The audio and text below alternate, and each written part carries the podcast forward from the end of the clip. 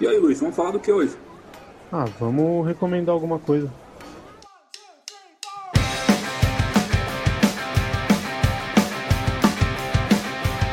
Bom dia, boa tarde, boa noite, senhoras e senhores. Bem-vindos ao maravilhoso mundo do Sobre Alguma Coisa. E hoje, mais uma vez, eu vou recomendar que você conheça essas pessoas maravilhosas que estão aqui comigo. Vocês percebem na minha voz? Eu tô até mais feliz porque temos uma pessoa a menos aqui, uma pessoa que não é tão gostada nesse programa. Vamos lá então. Quem que tá aqui do meu lado? Luiz, eu mesmo. E eu ia usar uma outra frase, mas eu mudei de última hora e eu vou falar que finalmente a gente eliminou alguém no programa de recomendações. Aí. A gente falou tanto que era um Battle Royale, dessa vez realmente é. Realmente foi, maravilha. E Luiz, você recomenda que os ouvintes escutem o nome da outra pessoa que está aqui com a gente? Eu recomendo que os ouvintes ouçam a próxima pessoa que é. Eu! Thiago Leal. A, a minha recomendação eu já vou deixar aqui é, é você não chegar atrasado no programa. Porque aí você vai ser alvo de muita coisa. Fica a dica aí. Pode crer. Não deu nem 10 segundos de gravação e o cara já tá esculachado aí, tá vendo? Foda. Eu gosto de menino sarado. Não irei passar a bola para Carlinho, porque ele está preso no trabalho, mas logo mais ele se unirá a nós aí, neste programa maravilhoso. Mas e aí, hoje a gente vai falar sobre o quê? Ca- Caro amigo Luiz Fernando, compartilhe. Hoje a gente vai fazer a terceira? Terceira. Terceira rodada de recomendações e eu prometo que dessa vez eu não vou falar de Netflix. Será mesmo? Vamos descobrir. E aí, já, já bora? Alguém quer falar alguma coisa? Vocês querem compartilhar? Como é que tá a vida de vocês, gente? Compartilhei. Então, eu ia trazer um, um negócio aqui para o Iaguinho sabe o que que é. Rolou esses dias aí uma uma situação comigo com a Camila que eu enfiei minha cabeça debaixo da terra morrendo de vergonha. Hum. E aí eu queria compartilhar com você que acho que você não tá sabendo o que que foi que rolou. Comigo e com todo o Brasil que está nos escutando. Então, a situação não, não rolou comigo, porque eu fiquei só esperando. Tadinho, eu tô com vergonha. Esses dias eu fui almoçar com a Nath, a gente foi ali no queridíssimo Frangó, conhecido como o melhor bar de São E Paulo. também bem caro, né? Ou não? Ah, mais ou menos. É, é caro, mas va- vale, vale a experiência. É que tem que considerar também que você é uma pessoa abastada, né, Luiz Fernando? Ah, claro, é pra caralho, né? O biólogo da mesa é abastado pra caralho, realmente. Você vai lá no, naqueles restaurantes que você sobe em. Tem nem seu nome, porque eu sou pobre, eu não sei essas Caralho, coisas. você não sabe nem Vai- descrever o bagulho, realmente. Quando você vai pro último, o último lugar de um prédio, ele é o quê? A cobertura. Aqueles restaurantes que é na cobertura de prédio lá, vai Ué. gastar fortunas. É, então, eu, não- não faz parte Boa da minha caralho. realidade, né? Então eu não sei dizer exatamente. Caralho, que porra de cobertura é essa que eu fui? É lá de laje da minha casa, porra? Enfim, aí, aí... tava lá no frangó. Aí a gente tava comendo lá e, porra, tinha uns dois anos que eu não ia no frangó, né? Aí eu peguei, tirei uma fotinha e botei no Instagram. Você né, tá do- habituado a comer na França, né? E faz tempo que você não come no frango. Da puta. Não tem nada a ver. Não tem nada a ver com a França, né? A França é muito melhor, né, Luiz? Você que tá acostumado, não? Filha da puta. Aí eu peguei, botei no Instagram, aí eu vi que a Camila respondeu, né? Ela Pegou e mandou assim: Ah, é aqui perto de casa, vem aqui dar um, dar um oi pra gente, ou passa aqui, né? Passa aqui em casa, né? Tipo, vem confraternizar com nós. Aí eu peguei e respondi assim, na maior inocência do mundo, né? Tipo, no espírito de, de, de brincadeira, Hum. peguei e respondi: Beleza, então a gente vai passar aí pra comer a sobremesa. KKKKKKKK. Aí beleza, aí Hum. a gente comeu, eu vi que ela não, não respondeu mais, mas assim, eu falei na maior inocência do mundo. Aí beleza, a gente foi, passou a tarde inteira, eu sentei pra assistir o jogo do Palmeiras e tal. Hum. Quando deu no, no intervalo, eu puxei o celular pra ver. Aí tinha uma mensagem da Camila. Quer ver? Vou até pegar pra, pra me ver aqui pra eu não, não falar besteira. 4h20 da tarde. Ela, vocês vêm mesmo? A gente pede um bolo, alguma coisa. Em quanto tempo vocês chegam? Aí que me deu conta, eu falei, meu Deus do céu, ela achou que eu tava falando pra valer. E agora, o que, eu faço? Aí eu peguei. Então você tava, passou o seu dia sossegado assistindo É, tipo- televisão, enquanto a Camila estava correndo atrás da sua sobremesa, é isso? Eu tá, foi exatamente isso. Aí a hora que eu vi, eu falei, meu Deus do céu, eles acham que a gente. Eu acordei a Nath, a Nath dormiu do meu lado. Eu falei, amor, Que filha da puta. Eu não sei se é mais filha da puta pelo que você fez com a Camila ou com a Nath. eu falei, amor, a Camila e o Iago acham que a gente tá indo pra lá pra casa deles. O que que eu faço agora? Aquele Não, mas pera, mas você não ia? Você não ia pra casa Não, deles? eu falei, eu falei de brincadeira. Eu falei, vamos passar aí pra Não, conversar. porra, até eu achei que você ia pra casa deles. Eu achei que, tipo. Pô, mano, mas finaliza melhor essa brincadeira da próxima vez. É, mano, porque, tipo, você falou, a gente vai comer a sobremesa, eu achei que o, a parte da sobremesa era zoeira. Que não, a gente não vai comer sobremesa. Mas demorou, vou colar na sua casa. Pra mim ficou claro isso aí. Ah, E então, pelo a- visto pra Camila também. A, a zoeira não foi nem assim, tipo, em tom de zoeira. Foi um negócio, sabe assim, ah, beleza, vou, vou passar aí então pra comer a sobremesa. tipo, engraçado. Mas você gravou áudio? Não, não gravei, mandei. Você esperou, mandei- você deu esse tom no texto, é isso? Aí, tipo, como, mas como que eu vi que ela não- que, tipo, passou assim, não, não falou nada? Eu pensei, ah, beleza, não vou falar de verdade, tá ligado? Que era, tipo, falei num tom de brincadeira. Hum. Aí eu peguei e respondi pedindo um milhão de desculpas, assim. Aí o Iago, acho que o Iago pegou o celular. Você quer dar a sua versão, Iago? Do que, que foi que você respondeu? Eu já que eu tô falando com a senhora Camila nesse momento, peraí. Já chama ela aí pra dar de- depoimento. Você quer falar com os meninos? alguma coisa? Não, não quero não. Quero Fala, não, fala, fala, cadê? Fala pra ela falar o relato. Manda um oi, calor da porra, hein? manda um oi pros nossos ouvintes do Japão aqui, ó. Que isso? Coloca o fone aí e fala. O Pedro. Que é isso? O que, que é um fone? Gente, tudo bem? Olá, Cá, Chuchu. tudo bem? Cá, me perdoa, desculpa, eu tô contando a história daquele dia. Luiz acabou de contar a história dele. Ah, é, ele tá falando, o Iago tá falando a mesma coisa que você acabou de contar a história. Pois é, fomos enganados. Fomos enganados! Ludibriada, é isso aí. Então. né? Caraca. Eu enfiei minha cabeça na terra igual um avestruz e eu tirei ontem da terra. Isso aí Pô, mesmo, é. pensando muito no que você fez, né? Isso Já mesmo. fica, já fica outra recomendação aí pra galera. Não confia no Luiz. Não, não, marcou o rolê, tem que tirar ele da casa dele, Felipe. Senão, ele não vê. Mas tudo bem, eu, eu, eu, eu acho que eu já... chateadíssimo.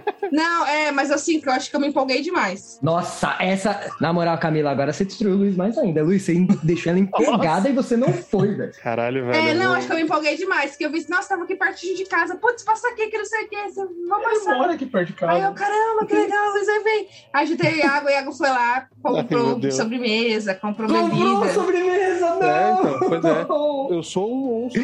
Ai, Agora a eu quero só descrever como que a Camila contou pra mim. Eu, a, a gente dormiu em locais separados. Porque. É normal isso. É, às vezes a gente dorme em locais separados, porque a gente tem aqui o quintal da minha família, né? Hum, A gente tem minha casa, aí geralmente dorme na minha casa. Com sua esposa. Com minha esposa, tá bom, mano, pessoal. deixando bem claro, né? E aí, às vezes, eu durmo na casa dos meus pais. Isso geralmente é porque a Camila vai fazer algum curso, tem uma reunião muito cedo. E como minha casa é muito pequena, o home office é no quarto. E aí ela vai falar na reunião lá comigo acordando de cueca, espirrando, no processo todo de acordar. Então a gente acaba dormindo, né, um canto no outro. Foi o caso nesse dia. Então, acordei tranquilamente, tomei meu café, Hum. aí tô lá tranquilo, com o pé pra cima, suave. Daqui a pouco a Camila vem. E é legal que a Camila, todo mundo que entra no quarto, assim, que não sabe se eu tô em reunião alguma coisa, mesmo no final de semana, quando eu não trabalho. Eles batem na porta e falam: opa, pode entrar, você tá falando com alguém. E aí ela entrou e ela tava com a cara assim, meio assustada. Eu falei, tá tudo bem? Ela falou, tá, mas eu acho que eu fiz besteira. Ela, como Mas assim? Por que, que você fez besteira? Ela falou, não, é que eu vi o Luiz postando no, no Instagram que ele tava no frango aqui perto. Aí eu falei pra ele colar aqui. Mas eu falei meio que tipo, ah, será que ele vai colar? E aí ele falou, não, demorou, vou sim. Então o Luiz tá vindo pra cá. Mas eu já estava empolgadíssima. não, amor, tá bom. Eu estava empolgadíssima. Mano, não tinha nada na geladeira, uma cebola e meia garrafa d'água. e a louça suja. E eu acabei Nossa, de é acordar, verdade. tava um puta calor. Ai, meu Aí eu Deus, corri pra tomar banho, fui comprar os negócios Corri no, no Violeta. Que fica aqui a 15 minutos de casa correndo. Voltei correndo, quase que eu tomo um segundo banho quando eu voltei. Camila lavando louça desesperadamente, falando: eles vão chegar, eles vão chegar a qualquer momento. Eis que passa, passam-se algumas horas, nem sinal do Luiz, nem resposta às mensagens. Nossa, que Aí, pecado. bom, é bem possível que ele não venha mais. Se for responder, sei lá, mano. Quando ele falou aí, 5 horas da tarde, já tínhamos comido o bolo tudo. Nossa, olha, realmente, história de derrota essa daí. Parabéns, viu, Luiz? Bom trabalho. Eu juro pra você, eu quase virei pra Nath e falei, vamos pra lá agora. Se Eu não, eu não entendo coisa. por que você não foi, porque sério mesmo. Depois do transtorno gerado, você devia ter ido, é o mínimo que se Eu, espera. eu- quase que, eu- que eu bati, eu no- no- na porta deles no domingo e falei, ô gente, vocês querem que eu lave a louça, que eu, eu passe uma Não, roupa Não, a aí, Camila tinha alguma lavado coisa? tudo já no dia anterior pra você. Ai, que Caralho, eu sou um monstro, velho. Puta que pariu. Putz, mancada. Você, você foi fantástico, Fernando. Você é incrível. Iaguinho, cara, diz do fundo do coração, desculpa pela situação. Não, tá de boa. Eu comi sobremesa que eu só como quando vem visita e Aí, nem ó. teve visita. Foi tranquilo. Ah, então no fim isso Melhor ainda, uma... Não, melhor ainda. Isso é o que você quer acreditar, né, cara? É o que eu falo pra mim mesmo pra eu me sentir melhor, tá É, pra você conseguir dormir à noite, mas não é bem assim. É, rapaz, Ai. complicado. História fantástica, muito bom, Luiz. Pô, vou te dizer, mano, você falou aí, eu falei, pô, é isso aí, ele vai, né? Eu acreditei em você também. Você me enganou também, eu também fui ludibriado nessa história. É, muito bom.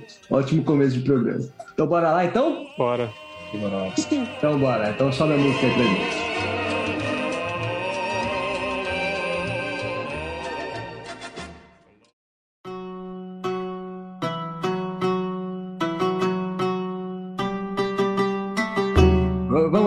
Quem quer começar aí no- na recomendação? Você mesmo, vamos seguir a ordem. A ordem da Seguir a ordem? Vou eu então? Manda ver. Maravilha, como eu tô aqui jogando meu Elden Ring, que é um jogo medieval, embora seja uma Dark Fantasy, eu vou recomendar uma obra também medieval e hoje vai ser um livro. Na verdade, uma trilogia de livros. Vocês conhecem ou já ouviram falar no autor Bernard Cornwell? Sim, já ouvi falar. Já ouviu falar, não chegou a ler nada dele? Não, não, ler, não li nada não. Mas já ouvi falar bastante. Eu acho que tem vários filmes que tem conceitos, né, dele e tal. Tem, tem sim. Então já fica a recomendação, e você especificamente, Iaguinho, eu tenho certeza que vai, vai adorar. É, a trilogia que eu vou recomendar se chama O Rei do Inverno. São três livros, na verdade, só o primeiro que se chama O Rei do Inverno. O segundo, se eu não me engano, é O Inimigo de Deus. Inimigo de Deus? Acho que é, Inimigo de Deus. E o terceiro é Excalibur. E ele conta a história do rei Arthur, né? Da mitologia, dos mitos arturianos. Só que o Bernard Cornwell, ele tem uma característica na- nas obras dele que é muito, muito gostosa e acalentadora para quem gosta de ler, principalmente para quem gosta de história e leituras de, né, que tem esse esse fundo histórico, porque as lendas arturianas têm todo o seu seu viés de fábula, né? Vocês conhecem profundamente a história do rei Arthur, além do Monty Python, é claro. Eu ia falar justamente isso, mas tudo bem. Mas vocês conhecem? Vocês manjam da- das lendas arturianas? Ah, Manjo assim, mas tipo, básico que a gente lia na época do colégio lá do Cavaleiros da Távola Redonda. Tipo, Os Cavaleiros da Távola Redonda, essas coisas aí, os mais chamativos, né? E qual que é a, a premissa da, das- da escrita desse cara? Não só do Rei do Inverno, mas até de obra, outras obras também. É que ele traz, primeiro, um fundo de realismo para aquilo, depois eu vou me aprofundar nisso. E segundo, ele traz de um ponto de vista de um personagem não histórico. Então ele cria um personagem, ele traz um personagem fantasioso ali para ser o protagonista e através dos olhos desse personagem, desse protagonista teoricamente não especial, ele vai ver e testemunhar aqueles atos heróicos e históricos que vão gerando a lenda que a gente conhece hoje em dia. E muitos deles são descritos de forma realista ao ponto de você pensar que aquilo é um relato histórico de fato e você pensa, pô, beleza, o rei Arthur que eu conheço, ele tem todo o folclore, mas isso daqui é história de fato. Até porque muito do que ele traz ali na, na escrita dele tem história de fato, né? Tem é, um envolvimento de, de historiadores e tudo mais. Então tem um, misto de fantasia, de fábula e história real. Por exemplo, um dos personagens mais conhecidos e caricatos das lendas arturianas é o mago Merlin. O que, que vocês sabem de Merlin? Eu sei que ele é base para muitos personagens que são magos na cultura pop. Então, por exemplo, o Tem muito dele e tal. Mas dentro das crônicas arturianas, eu sei que ele, ele é extremamente importante pro próprio rei Arthur. Ele é, de alguma forma, um conselheiro, um mágico responsável por guiar os caminhos do rei ao longo de boa parte da jornada dele. É meio que a personificação de mago mais conhecida, assim, né? mais conhecida, né? Extremamente poderoso. Ele também provavelmente vocês já ouviram o nome da Morgana. No caso, ela é tida como, como bruxa, né? Mas enfim, ambos manipuladores de magia, assim, extremamente poderosos e conhecidos nos mitos e fábulas, certo? Certo. No caso, nesse livro, tanto o Merlin quanto a Morgana, quando eles vão invocar um feitiço, então vamos supor que o exército inimigo tá vindo contra o exército em que ela faz parte, e ela vai fazer um feitiço, ela vai conjurar uma magia ali pra afugentar o exército inimigo. Então, ela vai criar ali, vocês imaginam que ela vai fazer o quê? De repente criar um escudo mágico? Primeira coisa que eu pensaria era uma barreira. Uma assim. barreira, perfeitamente, legal. É, eu não vou lembrar exatamente o que ela faz, mas eu vou criar aqui uma analogia que se assemelha ao que aconteceu. Basicamente, vamos dizer que ela pega um animal, seja um coelhinho, um castorzinho, abre ele, pega as tripinhas e o sangue, passa no corpo, enrola a tripinha assim no pescoço, faz tipo um colarzinho, vai na frente do exército inimigo, começa a gritar, levanta o vestido e começa a cagar no chão.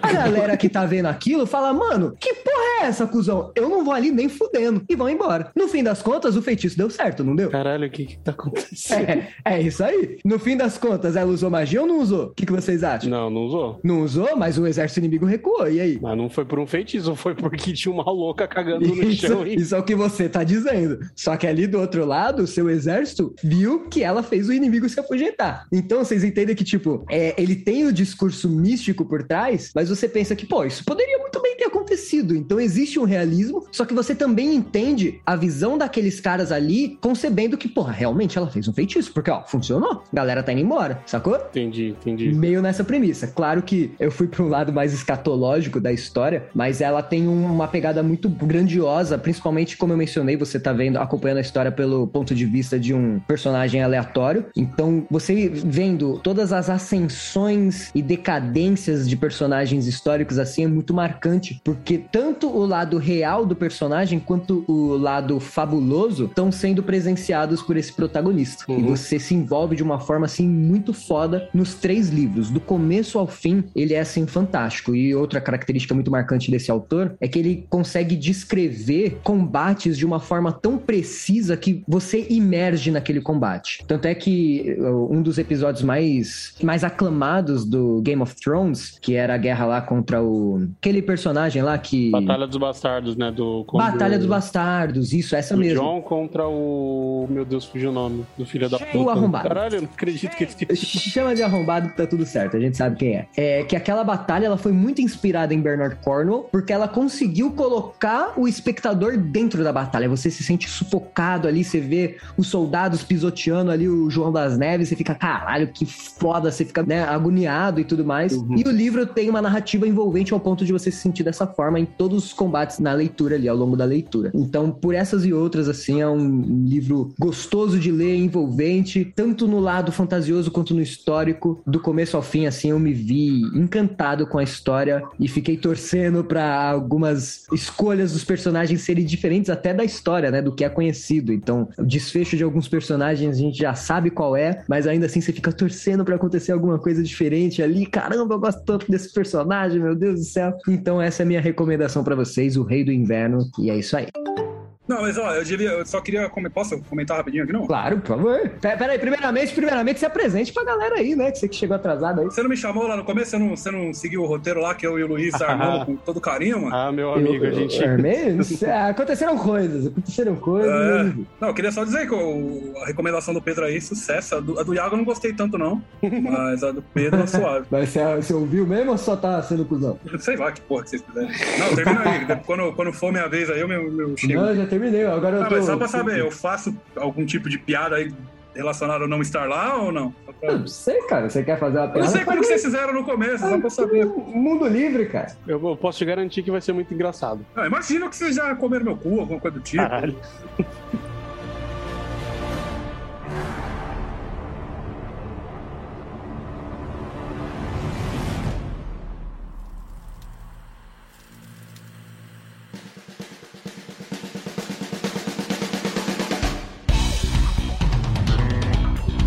Mas e aí, agora é o Lois?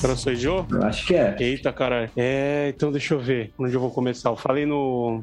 Na. Eu ia. Caralho, buguei nervoso. Eu ia falar uma frase na abertura, acabei não falando, mas dessa vez eu não vou falar sobre Netflix. Eu trouxe uma outra parada aqui. Eu não acho que eu vou conseguir convencer vocês a assistir propriamente dito, porque por conta de um, Ah. Outros fatores que eu vou entrar mais a fundo depois. Ah, Mas se eu conseguir dar uma instigada em vocês e isso daqui que eu falar gerar uma partida de RPG de D&D pra gente, já tá bom o suficiente. Porque desde que eu conheci, eu fiquei com... Acendeu a chama, assim, pra, pra jogar. ah, espero que não seja. Espero não seja o quê? Que- Eu vou te falar, eu vou te falar que você É. tava ansioso pra uma parada que eu, se pá é o que você vai recomendar. É. Eu assisti um episódio chatão, mano. Espero que não seja isso não. Não, então, vamos se bobear é isso aí mesmo, mas por isso que eu falei que talvez vocês não, não vão gostar da- do negócio em si. Ah, É isso aí que eu falei. Se despertar o espírito de jogar DD, beleza. Senão eu só falo aqui porque eu tava empolgado, gostei e queria comentar com alguém mesmo. E, e é isso aí. vambora. Eu comecei a assistir um canal do YouTube que chama Critical Role. Hello, everyone, and welcome to tonight's episode of Critical Role here, where a bunch of us nerdy ass voice actors play Dungeons and Dragons. Damn it! Damn it! It was perfect! No, I got it right this time. É isso aí, Pedro? Não, não, eu achei que era o Vox Machina da Amazon. É, eu Então, achei o que Vox Machina ele é inspirado no Critical Role, inclusive. Começou em 2015. Ele é formado por um grupo de dubladores americanos. Inclusive tem alguns bem conhecidos que eu vou, vou falar já já. Que eles já jogavam D&D entre eles, assim. Eles são, tipo, amigos já de, um, de alguns anos. E eles já jogavam campanhas de D&D entre eles, assim, tipo, Hum. de, de zoeira. Aí um dia, alguém do, de um canal chamado Geek and Sundry, que é um canal específico de coisas de RPG, chegou pro, pros caras e falou: E aí, vocês não estão afim de é, criar uma campanha e transmitir na Twitch? Que, porra, vocês são dubladores. Então, assim, tipo, o roleplay dos caras é coisa de maluco, simplesmente porque eles são atores no fim das contas. Então, é um bagulho que eles fazem muito bem. Aí chegaram e falaram: E aí, estão afim pra ver o que que dá? Aí eles toparam começaram a fazer. E, curiosamente, ficou, tipo, muito bom, assim, muito da hora. Eu nu- nunca tinha pegado pra, pra assistir nada do gênero. Tem outros, outros canais, assim, se olhar na Twitch, no próprio YouTube, tem mais gente que faz isso. Só que eu já tinha tentado assistir de outras, outros, né, em outros canais, outras coisas, mas nunca tinha me pegado. Aí eu peguei uma, da, uma das campanhas do, do Critical Role pra assistir, eu acabei começando pela segunda, sei lá por quê. Não é a do Vox Machina, eu assisti a, a outra, comecei a assistir a outra, que é a do The Mighty Nine. E eu gostei, eu achei muito bom, cara, muito da hora, um bagulho que prende, assim, pelo menos comigo. Vende em termos de trama ou pela, pelo humor e entretenimento da coisa? Ou os dois? Não, eu acho que de tudo, assim, porque questão de. Eu vou, vou- entrar mais no, com detalhes, mas é meio que um, um mix de tudo isso. Eles, tipo, tem os momentos engraçados, mas tem os momentos, assim, tipo, de RPG bem jogado, tá ligado? Que o legal do RPG é Uhum. você jogar, claro, mas você, tipo, no meu caso, pelo menos, assistir uma galera que, que sabe o que tá fazendo, tá ligado? Que joga bem pra caramba, é, é legal, tá ligado? É bem, bem foda de, de acompanhar. Chega a ser perto de alguma forma do que é o Nerdcast de RPG? Diferença do, do RPG Jovem Nerd, por exemplo. O Nerdcast, ele é roteirizado pra caramba, apesar de, tipo, eles jogarem efetivamente assim tal, mas meio que segue a linha do, tipo, segue um caminho que eles querem, porque é um, um bagulho mais voltado pra um audiodrama, tá ligado? É editado, tipo, eles jogam 10 horas de campanha e o, o Nerdcast tem um- umas duas horinhas cada um. Esse do, do Critical Role é a campanha inteira, crua, e eles basicamente jogam assim do começo ao fim, fazem uma pausa ali mais ou menos na metade, mas é a campanha inteira crua, tá ligado? Então é, é diferente do Nerdcast de RPG. E assim, cada episódio, tipo, pelo menos umas três horas, tá ligado? Cada capítulo. E cada campanha, mano, essa que eu, essa que eu comecei a ver tem, tipo, sem brincadeira, uns 100 episódios, tá ligado? De três horas cada um. Eles jogam, tipo, muitos arcos diferentes na, na mesma campanha. Então é um bagulho que. Por isso que eu falei que talvez não pegue todo mundo, especificamente por causa disso, porque são longos os episódios, então você tem que gostar mesmo pra você ir acompanhando. E é um bagulho que eu. Três horas é Então, foda, mano. três horas. Eu não assisto de, de uma vez, né? Obviamente, mas é um bagulho que eu já aceitei que eu vou simplesmente assistir de pouquinho em pouquinho, tá ligado? Se um dia na minha vida eu terminar, beleza. Senão eu vou só aproveitando a- o rolê, tá ligado? Ah, mas também é um bagulho que você não precisa. Não é, não é uma série, né, mano? Você não precisa terminar tudo. É. Você vê um vídeo, já é da hora, já é o suficiente, já. Tipo, eu tô no quarto episódio e o primeiro arco dessa campanha eles estão praticamente terminando. Na verdade, acho que já terminaram, porque eles já até uparam o level do personagem. Então, por exemplo, eu já vi um- uma primeira historinha, tá ligado? Você assistir até o final só se você quiser ver mesmo tudo que eles travaram dali. Uhum. E é tipo, eles jogam por anos, tá ligado? A primeira campanha começou em 2015, terminou acho que 2017, final de 2017. Em janeiro de 2018, eles começaram essa que eu tô assistindo. Aí eles tiveram que fazer uma pausa por conta do, do Covid, terminaram agora em junho de 2021. E no segundo semestre de 2021, eles já emendaram na terceira. Então eles já estão na terceira campanha, tá ligado? E além disso, tipo, eles têm essas campanhas principais, só que eles fazem outras, tipo, one shot, tá ligado? Tipo, de um episódio só. de Três, quatro horas assim, uma Hum. campanha do começo ao fim. Tem até uma que eu comecei a, a ver esses dias que é de Call of Cthulhu. E eles vão trazendo outras pessoas, outros, geralmente dubladores, assim. Então tem essa que eu tô assistindo, por exemplo, tem a dubladora da Eloy, a Ashley Burt. Essa que eu tô assistindo, não. Aí, aí eu... você já, aí você já, se pá foi por É, aí isso. você né, já você perdeu o rolê já. Ah, vai cagar. Vocês são tudo. É, se fosse de um jogo bom, até ia, né? Heavy. It's hard too. Aí, enfim, vou entrar na parte que é galera, os players do, do Critical Role. Que foi, inclusive, foi isso que me chamou a atenção. Mas peraí, peraí, antes de você começar, a se- ou melhor, se aprofundar, né? Começar já começou. Carlos, explica pra galera aí que de repente tá, mora numa caverna, o que é um RPG? É, é um tipo de terapia pra coluna que às vezes a gente acaba. Não, mentira. Não, mentira não, é verdade, né? Não, não É uma estou- bazuca. É uma arma militar, exatamente, a fins bélicos aí de, de explosões, né, mano? Não, RPG é um jogo de tabuleiro cuja sigla significa Role Play Game, no qual os jogadores interpretam personagens em cenários im- imaginários, enquanto um outro jogador denominado de mestre narra as aventuras, os problemas, as histórias, Peripécias. as peripécias, as cru- encruzilhadas e os limões que a vida dá e por aí vai. E geralmente vem aí da base do D&D, né, que é o Dungeons and Dragons. E é isso, mas com o tempo acaba, acaba se dividindo em várias ramificações aí. Mas basicamente, pra, em poucas palavras, é um jogo de tabuleiro com muitos dados. Basicamente seria algo por aí. E com muita imaginação também. Principalmente, o ponto principal da RPG é a imaginação, porque é interpretação de papéis, né? Acho que o ponto principal do RPG acho que é o tempo livre. É, O também. resto, aí depois é a imaginação. Enfim, eu comecei a assistir, que eu ouvi num, num outro podcast, no Jogabilidade, eles comentando sobre isso uma vez, e eu lembro que eu ouvi assim, tipo, passando assim, pensei, pô, legal, pode ser, deve, deve ser bacana, vou pegar pra ver qualquer dia. Aí ficou assim, e um dia eu abri o Twitter e eu vi uma foto da Ashley Johnson jogando RPG, tipo, ao vivo, tá ligado? Tipo, numa transmissão assim. Aí eu me liguei que que era, falei, porra, pode crer, né? Tinha esse negócio aqui, não sabia que ela participava, porque eu vou, vou pegar pra ver. E eu gosto pra caramba da Ashley Johnson, né? Sou fãzão da Ellie. Aí comecei a assistir. Essa campanha que eu tô vendo, ela não, não tá participando muito. Eu dei o azar de pegar a campanha que ela não participa muito, mas tudo bem. Tem a Laura Bailey, que dubladora da dubladora da Abby, e a personagem dela é muito da hora porque ela o roleplay dela é muito bom, tá ligado? É muito engraçado. Aí tem o Travis, Travis Willingham, que é esposo dela.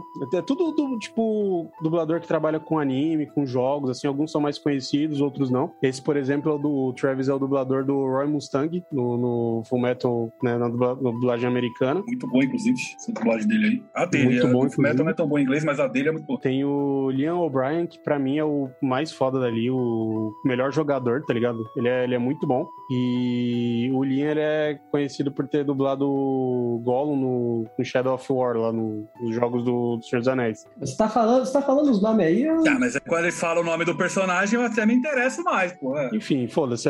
principal, os principais, a Ashley, a Laura e o, o Dungeon Master, que é o Matthew Mercer. Muita gente fala que ele carrega o, o canal nas costas porque ele é, ele é muito bom. Ele é, em tudo que ele faz, ele é muito bom. Ele, como mestre, ele, tipo, consegue escrever bem pra caramba, tá ligado? Ele conta uma história, tipo, a história muito bem. Os NPCs que ele cria, tá ligado? Tem, tipo, você consegue se lembrar de um por um, tá ligado? De tão bom que, que ele consegue, tipo, colocar as nuances dos personagens, tá ligado? Inclusive, ele é o dublador do McCree, do Overwatch. It's high noon. Marquinho. Pelo grande Marquinho. E é isso, tipo, eles têm uma, uma química muito boa, mano. É muito, tipo, divertido, assim, de assistir. Não só por ser engraçado, mas por, por ser, tipo, um bagulho legal, bem feito, tá ligado? É uma aventura bacana, assim, de, de você assistir. E, apesar de você não estar jogando, é, se você comprar a ideia e for a fundo mesmo, porra, é muito da hora. Que nem eu falei, os episódios têm três horas, três horas e pouco, e eu sento e consigo assistir, tá ligado? Teve, teve um dia que eu assisti numa tacada só. Três horas assim direto, porque você começa a assistir, aí eles começam a desenvolver a aventura. E é uma aventura muito bem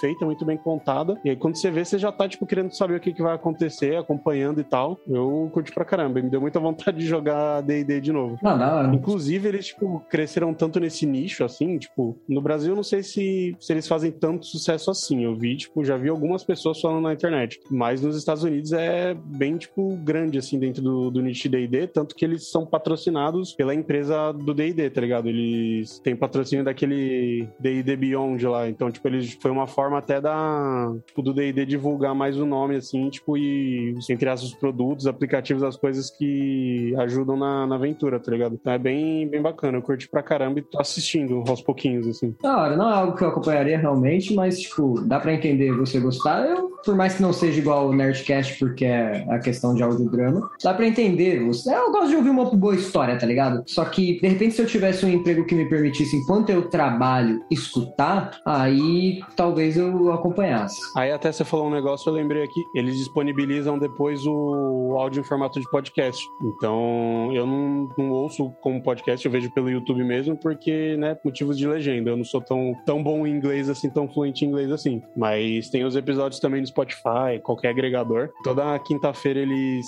né, transmitem ao vivo e acho que uns dois dias depois já pinga lá no, no agregador, no Spotify pra, pra ouvir, tá ligado? Aí eu ia falar do Vox Machina também, mas já que você não curtiu, deixa pra lá, porque I'm sorry, who the hell are you? Vox Machina, we fuck shit up. Não, o Vox Machina eu achei muito bestão, cara. o Vox Machina ele é, ele é baseado na, na primeira campanha deles, tipo, enxugado pra caramba, tá ligado? Porque não tem como pegar 100, mais de 100 episódios e colocar numa animação de 10 episódios, tá ligado? Mas ainda assim eu gostei pra caramba também. Tipo, eu comecei a ver uma cena, tipo, comparação da, do desenho com a cena no- na, na mesa de RPG, tá ligado? Curti, achei, achei bacana. Tô, tô acompanhando, tô assistindo. Não, curti não, achei muito bobinho. Pedro tá muito reclamão, hein, mano. Eu só tô falando, ué, tu vai tomando cu. Viu? Aí, ó, Viu? tá vendo? Não falar nada pra vocês, não, mano. Não, mas eu, eu meio que concordo com o Pedro aí. Tipo, eu entendo gostar, mas é um bagulho que eu não consumiria mesmo. Eu não consumo podcast já, né, mano? Então, o bagulho que é três horas, mano, não rola mesmo. E eu ficaria muito na vontade de jogar, tá ligado? Acho que é um bagulho que talvez vocês falarem pra mim assim, ah, vamos jogar um D&D aí na, na semana que vem. Eu assistiria pra, pra dar aquela fome, tá ligado? Pra, pra já ir chegar jogando na, na fúria. Aí eu acho que seria legal. Mas de acompanhar, assim, mano. Carlos, vamos jogar um D&D semana que vem? Eita porra. Mano, eu acho. Eu sempre adorei o conceito de RPG, mas eu nunca curti muito jogar, mano. Eu nunca fui um grande entusiasta do jogo em si. O foda é que, tipo, mano, meu primo joga e ele joga umas campanhas que duraram seis meses, mano. Aí não tem como. Não, é. Não, as que eu gosto são isso. Pra ser sincero, eu gosto de campanha longuíssima. Mas a gente joga uma de, de 4, 5 horas. E é sucesso. Houve uma época em que eu preferia campanhas. Campanhas longas em, termos- em termos de horas, sabe? Eu acho que eu, tipo, eu gosto de campanha longa, mas que são divididas em encontros curtos, sabe? Capítulo, né? Você joga umas 3, 4 horinhas ali, fechou, e aí a galera, vamos ver depois quando dá pra jogar de novo, sabe assim? Sem compromisso assim de tipo toda semana, tá ligado? De... Pode até ser que seja toda semana, mas se não for, o mundo não vai acabar, tá Não, ligado? tá ligado? Eu prefiro assim também. Enfim, é isso.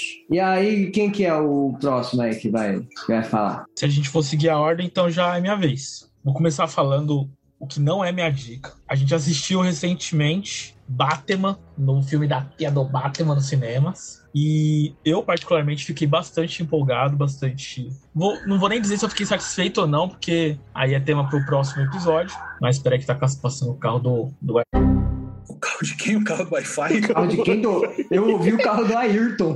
Caralho, tu sabe o nome do parceiro. Caralho, o pior é que o, o que o Pedro falou é verdade, faz sentido, mas é absurdo, né, mano? O cara vai nas suas casas toda semana pegar dinheiro e você não sabe o nome dele, mano. É o tio o guardinha, né? O guardi- é o guardinha, mano. Inclusive deve ser o mesmo em São Paulo inteiro. Ele é uma entidade, né? Tipo o Papai Noel. Ele passa por todas as ruas, de todas as casas, pegando dinheiro de senhora. Apitando o wiu, wiu, wiu dele lá. E realmente ninguém sabe o nome do guarda, perdão. Ian. Mano, o, o, o foda do guardinha é que ele, ele mais. Ele não me ajuda, mas ele me serve como um alarme. Porque, tipo, eu não saio mais na rua. Mas quando ele toca, tipo, 3 horas da manhã, passando aqui na rua, eu, puta, passou do horário, eu tá dormindo já. É um tipo de alarme, é uma espécie de alarme. É como uma sinalização. Tipo a sirene de Silent Hill, mano. E o foda, o foda é que ele passa às vezes aqui em casa, aí tem o portão que é vazado, né? E ele passa várias vezes na rua, quando eu tô subindo ou descendo a escada com alguma coisa na mão. Eu parece muito que eu tô roubando a minha própria casa. Deixa eu perguntar uma coisa, vocês já, aproveitando que a gente tá falando do, do mito do, do guarda, é, vocês já chegaram a, a ver o guarda? Tipo, não tô falando ver ele passando, fazendo a curva. Chegaram a ver. Não, veja bem, veja bem. Que eu tô pensando aqui, eu não tô falando ver ao longe, fazendo uma curva. Tô falando ver assim de perto. Caralho, porque cara. parando pra pensar, acho que eu nunca vi esse guarda de perto. É, ele, quando ele pega Puxa, o eu dinheiro. dou o dinheiro na mão, passo o recibo, me É, dá o acho que eu nunca dei dinheiro pro guarda, não, mano. Por isso que sua casa vive sendo invadida, caralho. Caralho, pesado. Caralho, o Pedro falou como se realmente fosse um alienígena aí, ó. Igual- É, eu tô, eu tô, eu tô analisando aqui. Ninguém eu- nunca viu, não tem fotos, é tudo tremido. Tem relato? Quem é, vigia a rua do Pedro é o cadeirudo, não é possível, né? Porra, velho. Cadê? Mano, eu falei pra esse dia, cara, eu desvirtuei total. Eu falei esse dia pra minha esposa, pra, pra Camila, minha esposa, que a gente tá comentando mais cedo, que eu, eu brincava na escola, isso na sexta série, antes até de conhecer vocês, que eu imitava o cadeirudo passando na frente das salas assim dos meus amigos. Meu Deus. Caralho. Aí eu falei, pô, era mais engraçado e tal, eles davam risada, a gente brincava. Aí a Camila veio pra mim, eu nem fui pesquisar pra ver se ela tava certa, mas que o cadeirudo era tipo um maníaco sexual, uma coisa assim. Só- Caralho, Iago. Porra, por isso que dava tudo errado na sua vida escolar. viu? Caralho, Iago, não dá pra te defender, não. É, essa foi foda. Voltando aqui um pouco. Vamos lá. Tava falando de Batman. Aí, é, esse A gente foi do Batman pro cadeiro. Como isso Ele aconteceu? fica de noite na rua pegando quem tá desavisado. podia muito ser um vilão do Batman, junto com o Flamengo e vários outros. Flamengo. Puta, eu não, não, tô, não tô zoando. Tem um maluco que é o Flamengo. tá, pensei que era o O Flamengo não é só vilão do Batman, é vilão do Brasil, porra. É que o Batman é Vasco da Gama, né? Parece o Flamengo. Caralho, agora eu tô imaginando o cara que Batman é Vasco, cachorro.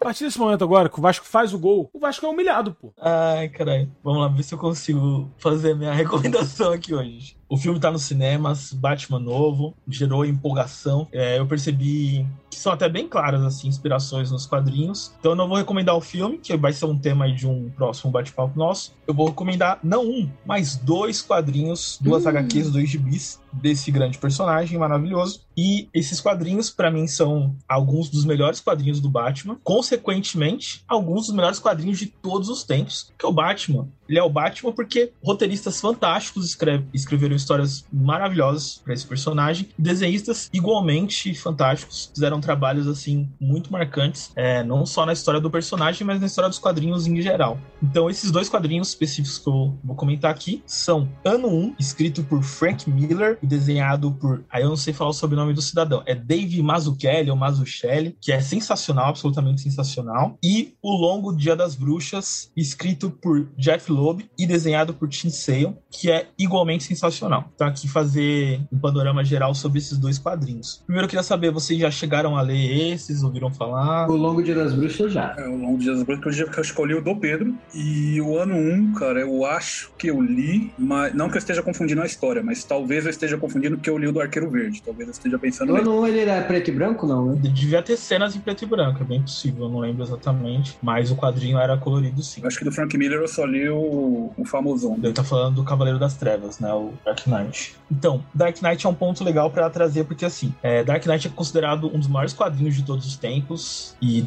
dos super-heróis, assim, ele geralmente fica entre ele e Watchmen pra disputar, assim, qual que é o mais tido como o maior de todos os tempos. O Batman Cavaleiro das Trevas foi escrito e desenhado pelo Frank Miller. Então ele é um puta veterano dos quadrinhos. Fez uma série de coisas aí que são muito memoráveis, como 300, Sin City, por aí vai.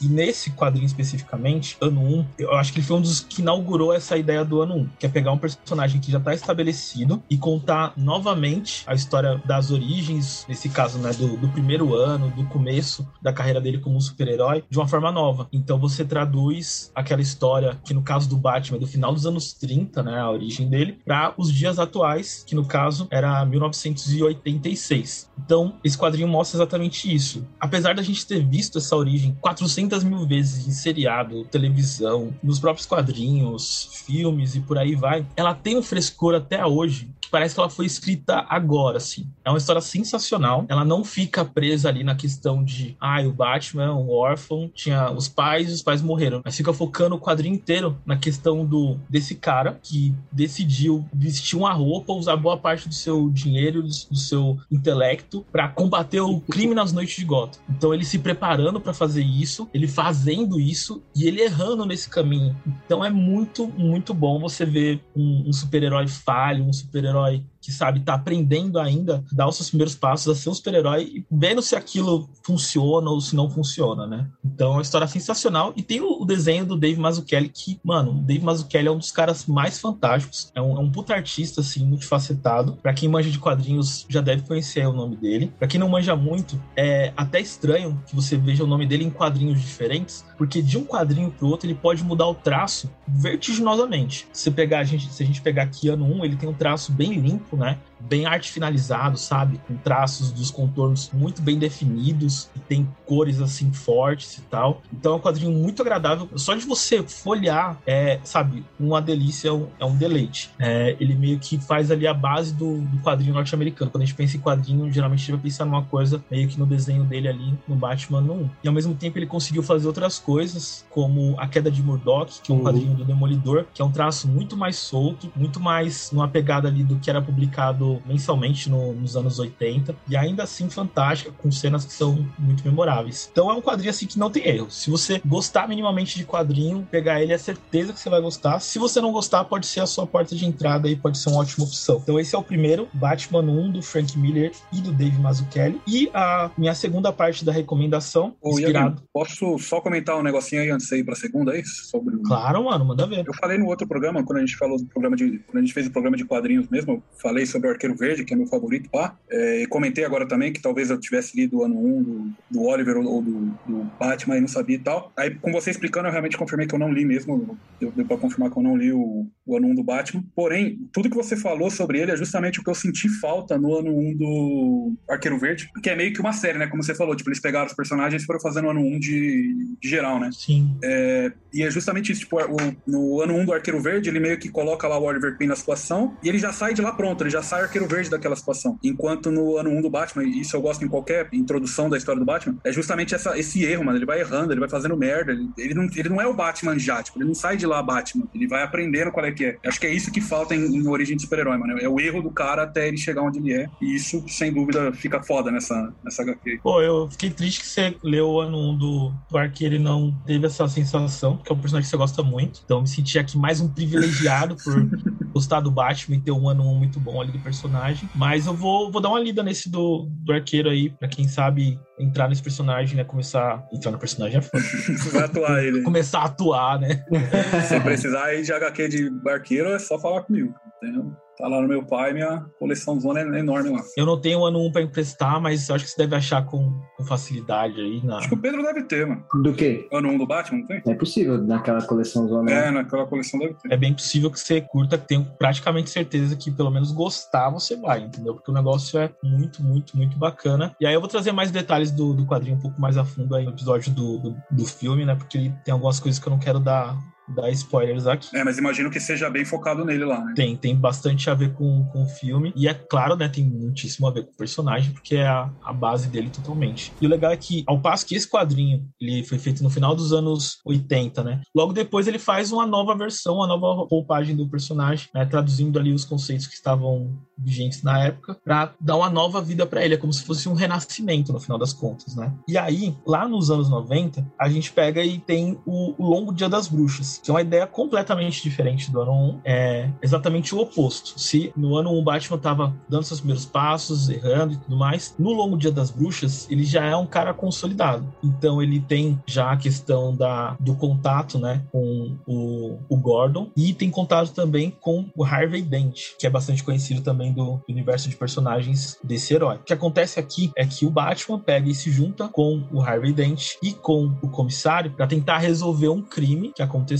né, que acontece na primeira edição do quadrinho. Aí é um especial que tem algumas edições, né? Ele tentando resolver esse crime, ele vai passando ali por uma série de momentos de datas comemorativas dos Estados Unidos. Então é, é uma outra ideia completamente diferente, mas ao mesmo tempo complementar. Eu acho que se você pega lendo um, e na sequência você lê ao longo Dia das Bruxas, você consegue ter uma ideia bem bacana do, do que o personagem é ali para muita gente. Mais uma vez, falando dos caras que fizeram, Jeff Loeb, tem muita gente que não gosta, o Sale também, porque eles são menos convencionais. É uma arte muito mais estilizada, então acaba incomodando quem não tá acostumado a ver coisas mais estilizadas, sabe? Feio, você quer dizer? Não é feio, cara. Isso que é foda. Quando eu falo assim, as pessoas pensam, pô, é feio. Desenho do A Frank primeira Miller. coisa que me passou a cabeça. Você tá falando feio de jeito bonito. Não, é estilizado mesmo, sabe? Tipo, a capa do Batman, quando ele tá andando, a capa, tipo, a base da capa ali é como se ela estivesse pegando fogo, sabe? Como se fossem umas linhas de fogo azul. Então é uma parada bem diferente ali de você ver uma representação fidedigna, quase fotorrealista de como seria um personagem. Os ângulos, o braço, as coisas não são exatamente proporcionais, mas não de um jeito desagradável, né? É de um jeito que contribui para aquela história que tá sendo contada. Mas pra finalizar, é um puta quadrinho gostoso de ler, mano. Sabe aqueles, aqueles seriados que terminam sempre num gancho fudido? Você já quer ver o outro episódio na sequência, e o outro, e o outro, e aí fica acordado até de madrugada, e no outro dia trabalhar mal pra caramba. É exatamente assim que o Longo Dia das Bruxas é. O último comentário do, do quadrinho é que ele é extremamente divertido, assim, ele se passa, né, no, no Halloween. A primeira edição é no Halloween, tem o nome de crime, né? Mas ele vai passando por outros momentos de datas comemorativas, então ele passa ali ali pra tal, ano novo, e por aí vai, e isso tudo em Gotham. E aí você vê que Gotham não, não é legal passar as férias, nem os feriados, mano. É isso, gente. Essa é a É, recomendação. mas, tem, mas tem que fazer a menção honrosa aí para o grande vilão da- do arco, que é o Homem Calendário. Um assassino que só trabalha em feriados. Ó, que empolgação com o Homem Calendário, hein, turma? Então, o Pedro falou assim, com brincando e tal, tem algumas questões ali, mas assim, quando tem um quadrinho longo do Batman e o longo do Dia das Bruxas é, um é uma série longa, né? Ele vai acabar passando por todos os personagens. Talvez se você não gostar de um vilão, você vai ter um Coringa ali, você vai ter uma era venenosa ou coisa do tipo pra, pra ir curtindo a viagem. Então o Pedro falou assim: é sério que o vilão é o do calendário? Não, mano. Tem uma galera assim, né? De, de vilões. O Batman sempre teve, junto com o Homem-Aranha, eles têm uma porção deles, e aqui tá muito bem representado. O vilão do, do personagem do cara é amarelo. Amarelo tira Ah, o poder do cara. Ele quer ficar falando. Nossa, não, nossa. Ele quer falar dos outros. Assim, não vou falar nada porque tem gente que gosta de super-herói que ataca a flecha com luvinha de boxe, né? Então, O Caralho, bagulho ficou pessoal, né? que baixo, hein? Charme é esse. E aí, ficou climão mesmo? Ficou climão? É, agora segue, né? Já criou-se o climão, agora é só Bom vez. que eu vou recomendar, o Pedro já vai atacar, né? Eu vou falar que. É, pô, eu já tô, já até me ajeitei na cadeira aqui. tô fudido. Então vamos lá. É a indicação que eu trago hoje. Que bosta. É... então é isso, gente. Toca a musiquinha aí do Arnold e vambora.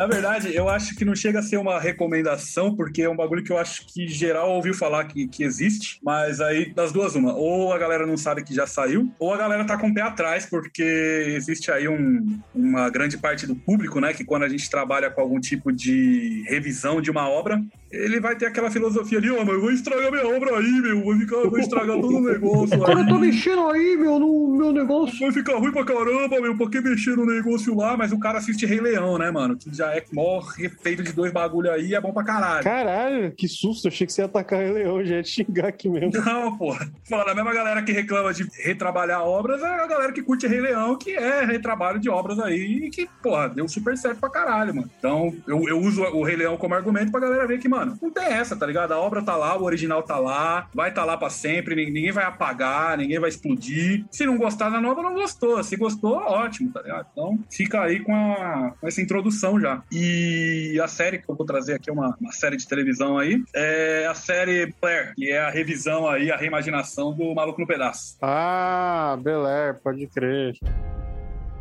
This time we'll try to make you forget who you are and where you came from.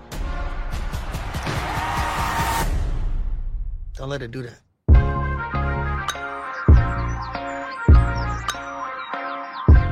Blair. Já sabiam que ia ter? Estavam antenados aí? Sabia que já saiu? É é? Eu ouvi falar mesmo. Não sabia que tinha saído, mas eu ouvi falar já. Saiu, já, já tá no sexto episódio. O sexto episódio saiu agora na, no domingo, dia 6, né? Domingo agora. Realmente, só se fala de outra coisa, mas. Não, não, como eu falei, tipo, é uma coisa que a galera acho que nem sabe que, que saiu É, já acho e que tal. nem- nem- Não, não ficou. Mas quando anunciaram, ficou aquele bafafá, né? Tipo, ah, vai, ficar, vai zoar, não sei o que, vai ficar estragado. Principalmente porque quando foi anunciado, falaram que ia ser um drama, não ia ser comédia, igual a série original. E de fato é isso mesmo. tá? Não, não, não é uma série pra você assistir pra rir, muito pelo contrário, é um bagulho pesado. Não cheguei a chorar, mas fiquei a, a beiras de em alguns episódios aí. Cara, Só que assim, a, a coisa que me, me prendeu, a coisa que me, me atraiu muito, é que, tipo, é exatamente o mesmo seriado. Tipo, é o Maluco no Pedaço. É a mesma história, é a mesma... Os mesmos acontecimentos. Tipo, por exemplo, no- logo no comecinho do Maluco no Pedaço, ele leva... O Will Smith leva o, o Ashtray lá pra casa deles, o parceiro dele lá da, da Filadélfia. É, e rola.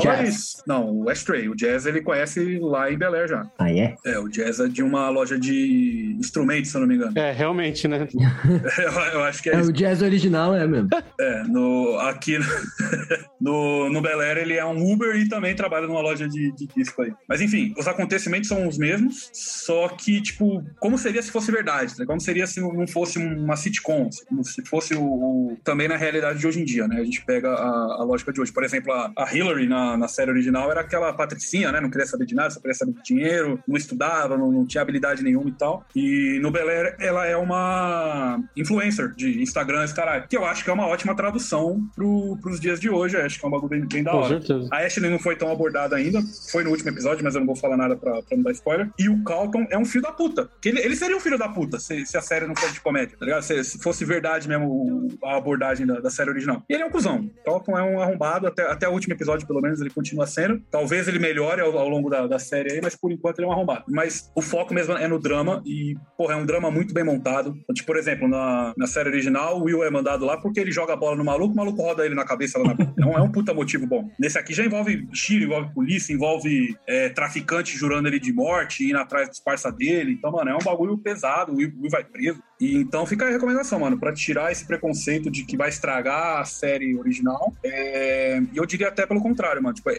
Maluco no Pedaço é uma série que eu assisto várias vezes, tipo, eu reassisto sempre. Gosto pra caramba, acho que aborda bastante coisa legal. Mas eu até ousaria dizer que. Não vou dizer que essa série é melhor, mas ela melhora o Maluco no Pedaço, tá ligado? Ela consegue contar a história de uma forma muito melhor, muito mais. Muito mais séria, muito mais coesa. Tipo, as coisas que acontecem no Maluco no Pedaço fazem sentido nessa daqui, o que não, fa- não faziam tanto sentido na, na série original.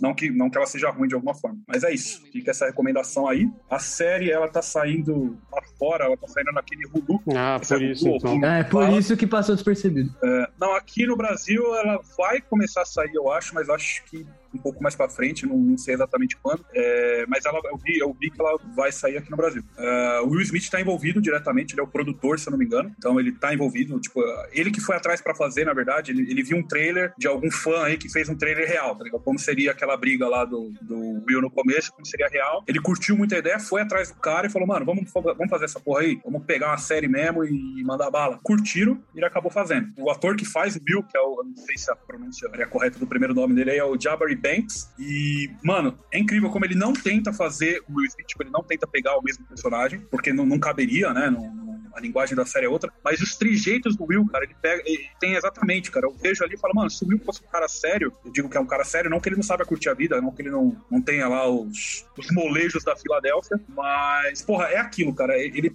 pegou perfeitamente o Will, tio Phil também pegou perfeitamente. É isso, cara. É a adaptação perfeita aí, uma tradução ótima da comédia pro, pro drama. Fica aí a, a recomendação. Top, interessante. Não sei se assistirei, pra ser bem sincero, mas me, me intrigou. De fato, parece uma premissa muito boa. E assim, a série, por mais que fosse de comédia, ela tinha ali. Toda boa comédia tem suas críticas e seus traços Uhum. de drama, né? Claro que predominante era a comédia, mas tinha uns episódios ali que era pra. que, né, pegava no, no emocional. Muito do drama meio que já foi entregue de bandeja ali, porque a, a original já tinha isso em planos de fundo, né? Então, você lapidar isso, tirando da comédia e trazendo essencialmente um drama, deve ser realmente bem, bem marcante. Realmente, o Maluco no Pedaço tinha uns momentos de drama, do pai dele, o do Calton com a arma no hospital lá. Esses dois acho que são os momentos mais dramáticos da, da série original. Mas eu vou te falar uma coisa, cara. Eu sempre gostei desses momentos, eu sempre falei deles. Eu, inclusive, eu acho que uma- um dos motivos principais de eu reassistir são esses momentos pesados da, da série original. Mas eu vou te falar que eu não tinha percebido isso, eu só fui perceber vendo Bel Air. É, por mais que esses momentos sejam fortes, eles sejam impactantes, eles sejam bons de, de serem discutidos numa série de comédia, a comédia acaba quebrando um pouco disso aí, mano. A comédia acaba cortando um pouco. É, eu acho que principalmente se você maratonar, porque geralmente essas partes são no final do episódio. Então você assiste, o episódio acabou lá embaixo, mas o outro já começa lá em cima, já começa com piada. Você acaba quebrando um pouco. Aqui não, mano. No, no Bel Air é um bagulho que, mano, ele abraça, então, cara, a discussão acaba sendo muito mais válida, muito mais é, cabeça aberta, e você não sai daquilo, você não sai daquela discussão pra ir pra outra coisa, não. Uma discussão vem juntando com a outra, mano. Acaba. Você é louco, cara. É, ne- nesse sentido específico aí, uma opinião completamente pessoal, eu particularmente prefiro a comédia, eu acho que a comédia como crítica atinge mais público, sabe? Provavelmente a galera que vai assistir essa série aí de drama do Maluco no Pedaço, com certeza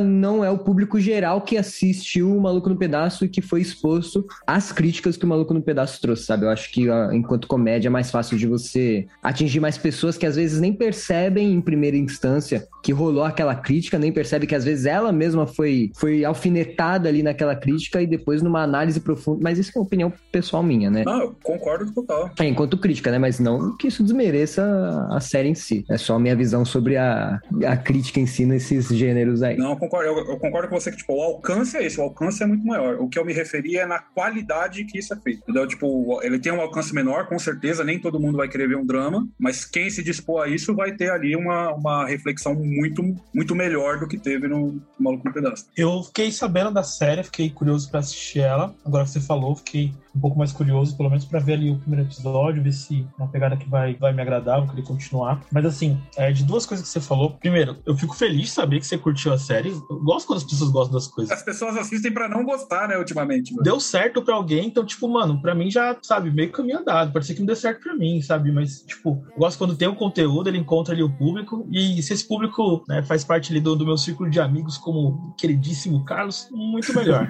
então, que bacana que você gostou, mano. E outra coisa que você falou, assim, da, do Malcolm Pedaço, que, tipo, a gente meio que nem percebe porque ele saiu de lá. Não tô me colocando aqui como, pô, o cara super inteligente nem nada. Mas, assim, eu tinha entendido que não foi só uma dança de balé que ele fez com um maluco lá no meio da quadra de basquete, sabe? Que tinha rolado uma tensão e ele saiu da casa da mãe dele, se mudou pra uma outra cidade, que tinha dado um pouco mais de merda do que aquilo.